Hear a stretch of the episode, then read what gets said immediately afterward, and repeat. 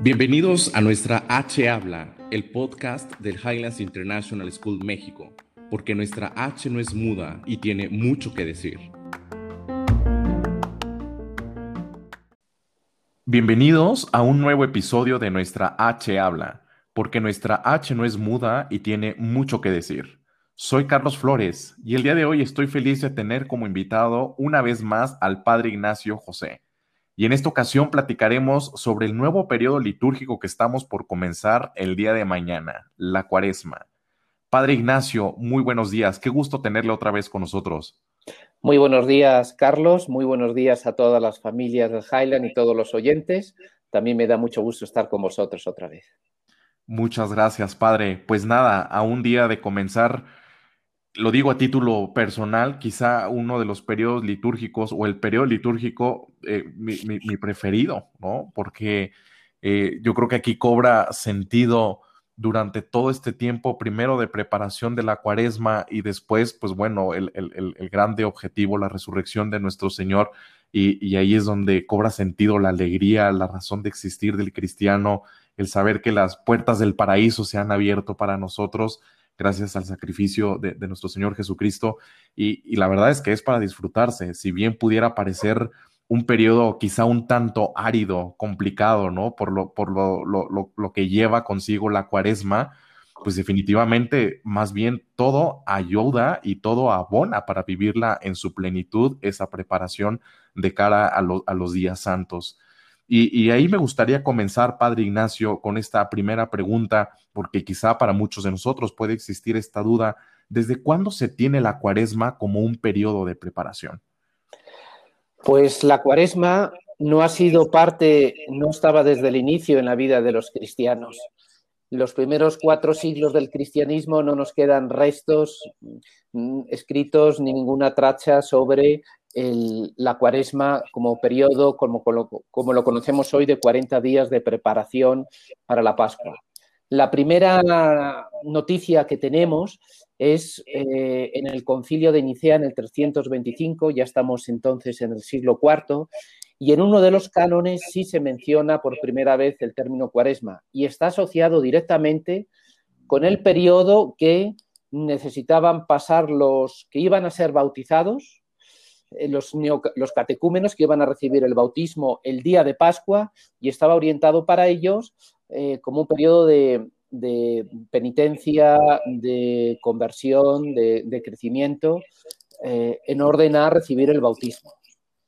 Pero es hasta el siglo IV que comenzamos a escuchar algo de esto. Ok. ¿Con alguna particularidad, alguna práctica en específico, padre, se ha iniciado o es como el día de hoy conocemos eh, esa, esa, práctica del ayuno, de la caridad, la limosna, eh, la abstinencia, ¿se ha comenzado con algo o se han ido añadiendo también a lo largo del tiempo algunas otras prácticas que nos ayuden, Padre? Eh, pues mira, las prácticas como tal más o menos siguen siendo las mismas. Ya se tiene noticias de textos antiguos de San Agustín y de padres de la Iglesia. El problema no es las prácticas, el problema es que quizás en los tiempos actuales nos hemos quedado solamente en la práctica y nos hemos olvidado de la esencia de lo que es la cuaresma, el sentido profundo. Y entonces reducimos a que si tenemos que comer carne el miércoles o el viernes o ayuno o abstinencia o que no sé qué, que dejo de ver un poco la televisión y nos quedamos en, prácticas externas y entonces convertimos el cristianismo en una religión. ¿Qué significa? Eh, actos que tenemos que hacer nosotros para alcanzar a Dios lo cual está claro que y, cualquier persona se da cuenta que esto es imposible. Nosotros no podemos alcanzar a Dios, nos tenemos que dejar alcanzar por Dios. Entonces, el hecho de que mm, la cuaresma surge relacionado directamente con el bautismo y con la Pascua. Eh, entonces, mm, tiene sentido, bueno, habría que preguntarse primero, entonces, ¿qué es la Pascua? No? La Pascua es acoger la vida nueva que Cristo, con su pasión, muerte y su resurrección, nos ha ganado. Y, entonces nos damos cuenta que entre nuestra vida y esa vida nueva que hemos recibido en el bautismo, eh, no, hay una correspondencia. Sentimos muchas veces como que vivimos lejos de esa vida nueva. Entonces aquí es donde surge la, la cuaresma como un camino en el cual yo voy renovando una vida nueva que ya tengo en mi interior, pero no algo que tengo que alcanzar. No es como ir a un instituto de belleza y entonces me tengo que poner guapo espiritualmente para llegar a la, Pascua. Mm. Claro. Claro. Bien, nos, está hablando, me llama la atención el, tema de la relación que podría haber eh, justo la esencia con todas estas prácticas que a final de cuentas pues son los medios que nos llevan a un fin y no se puede reducir simplemente a estas prácticas que si bien ayudan y, en este sentido me, gustaría entonces ¿Cuál es la esencia de la cuaresma? ¿Qué es lo más importante y el cristiano dónde debe de estar centrado, Padre Ignacio? Pues mira, yo, como decía, resumiría en una palabra la esencia de la cuaresma y es Pascua. El, al interior de la cuaresma está la Pascua, porque vamos hacia la Pascua. Y decir Pascua es decir vida nueva. Eh, una vida nueva que hemos recibido en, nuestro bautismo, todos nosotros tenemos, hemos recibido la vida nueva en nuestro bautismo. Y entonces la cuaresma tiene que ser aquello que me ayuda a que la vida nueva que tengo recibido en mi bautismo brille en mi vida de cada día, en mis relaciones, en mi trabajo, eh, pero no porque realizo una serie de actos, eh, sino porque esa vida, nueva se manifiesta desde mi interior, no porque alcanzo algo. Así es. Bien, e, es el segundo año, padre, que nos toca vivir una, una cuaresma muy especial. ¿no? A partir del año anterior empezamos en un contexto de confinamiento, el mundo con miles de temores, y, me ha encantado y lo he podido palpar cómo la iglesia nos ha salido al encuentro, ¿no? Si bien al inicio todos hemos tenido que hacer estos sacrificios de poder acudir a la iglesia, a nuestra parroquia, el estar eh, muy cercano a los sacramentos, el tener ese contacto con los pastores de la iglesia. Y, el Papa desde hace un año, pues ha sido constante eh, ese, ese encuentro, el salir al encuentro, el, el, formar esa iglesia doméstica. Yo creo que no habíamos tenido una mejor oportunidad de poderlo vivir de una manera tan especial y ponerlo en práctica en casa. Eh, no es la excepción para este año. No sé si nos gustaría platicar, porque he escuchado que en el caso concreto, y hablo de nuestro país, se ha, se ha promulgado un documento en donde el mismo día de mañana para los mexicanos es, e, estamos llenos de, rituales, ¿no? Y, hay cosas que son súper importantes para nosotras y uno de ellos es precisamente el tema de, la vivencia del miércoles de ceniza, en donde estamos acostumbrados a ocurrir la parroquia, el, hacer un momento de oración, muchos otros, el poder tener la oportunidad de, orar, eh, eh, no solamente de orar, sino de tener incluso el, el, sacramento de la Eucaristía.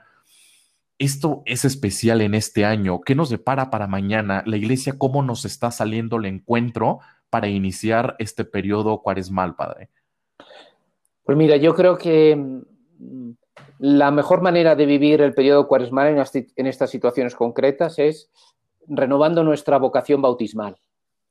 El hecho de que en familia se pueda eh, tener como una liturgia de la palabra con el padre o la madre, eh, en el cual ellos mismos pueden bendecir las cenizas, en el cual ellos mismos se las pueden imponer eh, unos a otros, es un ejercicio de la vocación bautismal de descubrir que soy bautizado y por lo tanto participo de la potestad sacerdotal de Cristo. Tengo un sacerdocio eh, común por el cual puedo eh, vivir la liturgia del miércoles de ceniza de ese modo.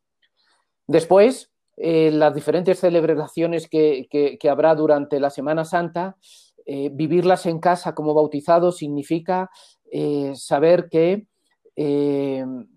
la liturgia, hay una liturgia vivida, hay una liturgia que yo como bautizado puedo ir celebrando en mi casa a través, participando de las celebraciones a lo mejor online y que como bautizado se me hace presente Jesús. Porque fíjate lo que te digo, eh, es verdad que no podréis comulgar, no se puede comulgar los domingos, pero no creáis que, es tan dramático en el sentido de, uh, hay, acordaos, hay tres cuerpos de Cristo, lo hemos visto en alguna homilía los domingos El cuerpo de Cristo que vivió durante los 30 años, el cuerpo de Cristo resucitado, que es la Eucaristía, y el cuerpo de Cristo místico, que es la Iglesia. Pero los tres es uno, y donde está uno están los tres, y, al otro llegamos a través del uno, y así sucesivamente. Entonces, como cuerpo místico que sois por ser bautizados, reuniéndoos en familia para rezar juntos, hacéis presente los tres cuerpos de Cristo. El que vivió históricamente, el resucitado y el místico, la iglesia. Entonces yo creo que es una época muy bonita de poder vivir de verdad eh, esta dimensión de bautizados, que es la fuerza de la iglesia. La fuerza de la iglesia es porque somos todos bautizados, incluido el que hablo. Eh, y es ahí donde nos llenamos de una espiritualidad nueva que nos lleva a vivir la fe, no como en el cumplimiento de una serie de cosas, sino eh, como una acogida de la vida nueva que Cristo ya me ha donado. En este, en este mismo contexto, padre, eh, de, lo que nos ha llevado todo este virus que durante, pues prácticamente hemos convivido ya con él durante todo un año y, se han hecho tantas adecuaciones. Eh, me ha encantado leer en la, en la, carta que ha enviado el Papa Francisco para la cuaresma de este año, el, recordarnos que si bien sabemos, bueno, digo, al final de cuentas la caridad es la virtud eh, reina de todas las virtudes, y, en su carta el Papa nos expresa que, vivir una cuaresma de caridad eh, en este contexto quiere decir cuidar a quienes se encuentran en condiciones de sufrimiento, abandono o angustia en a causa de la pandemia que ha dejado el COVID. Y, después continúan en, el texto que en un contexto tan incierto sobre el futuro recordemos la palabra que Dios dirige a su siervo, no temas que te ha redimido. ¿Qué mensaje, Padre, enviaría a, todas estas familias que quizá están sufriendo y pasando pues, por un momento complicado y hablando en concreto de nuestra comunidad educativa, hay muchas que, están pasando por un momento de crisis y, quizá todos nosotros tenemos esa oportunidad a la que nos invita el Santo Padre a vivir una cuaresma de caridad. Pues mira, yo eh, en estos momentos de crisis debido a, efectivamente al COVID y en cualquier momento de la vida donde haya efectivamente una situación de sufrimiento, eh, que habrá personas que estén sufriendo por otras cosas, a lo mejor también, eh, yo les invitaría a que se hagan una pregunta y es, en esto que estoy viviendo, ¿dónde se manifiesta Dios? Es descubrir a Dios en, todo lo que vivo, en todo lo que me sucede, porque mm, el mundo vive en Dios. Eh, nada escapa de Dios. Eh, y Dios mm, se va manifestando a través de todos los acontecimientos y todo lo que sucede en mi vida. En vez de preguntarnos, ¿por qué esto a mí, Señor? Preguntarnos, ¿cómo te manifiestas aquí, Señor, en mi vida? Ya nos lleva a coger un camino, una manera diferente de relacionarnos con Dios y con lo que me está sucediendo. Ya no es la rebeldía, de por qué a mí esto es malo, sino yo no juzgo si es bueno o malo. Yo solamente descubro a Dios en eso que me está, me está sucediendo. Y entonces eh, hay una actitud de acogida, hay una actitud que no es de rebeldía, hay una actitud de reconocer efectivamente la paternidad de Dios en nuestra vida. Y entonces ah, se vive de manera diferente, aunque sea efectivamente el sufrimiento incluso la misma muerte. No olvidemos que la muerte ya fue traspasada, la tumba fue traspasada por Cristo. Ya en el cristiano las realidades como el sufrimiento y la muerte tienen un significado diferente, porque han sido traspasadas por la muerte de, y resurrección de nuestro Señor. Sí. Padre Ignacio, finalmente, ¿qué recomendaciones nos podría dar para la vivencia de esta cuaresma? Pues mira, yo dejaría eh, algunas cuestiones prácticas, algunas más prácticas que otras. Primera, efectivamente, siempre se ha recomendado como el ayuno, la oración y la penitencia, pero yo invitaría a vivirlas de un modo relacional. O sea, yo vivo esas tres cosas y me ayudan a entrar en relación con algo o alguien. Porque si la vivo para yo sentirme bien o sentir que he cumplido un precepto, realmente es pobrísimo. Entonces, ayuno para entrar en relación, por ejemplo, con el pobre. Oro para entrar en relación con Dios. Y hago penitencia para entrar en relación con el que sufre, siempre a nivel relacional. Y por lo tanto, nunca me separa del otro, sino me une al otro. Entonces, una manera de vivir esta.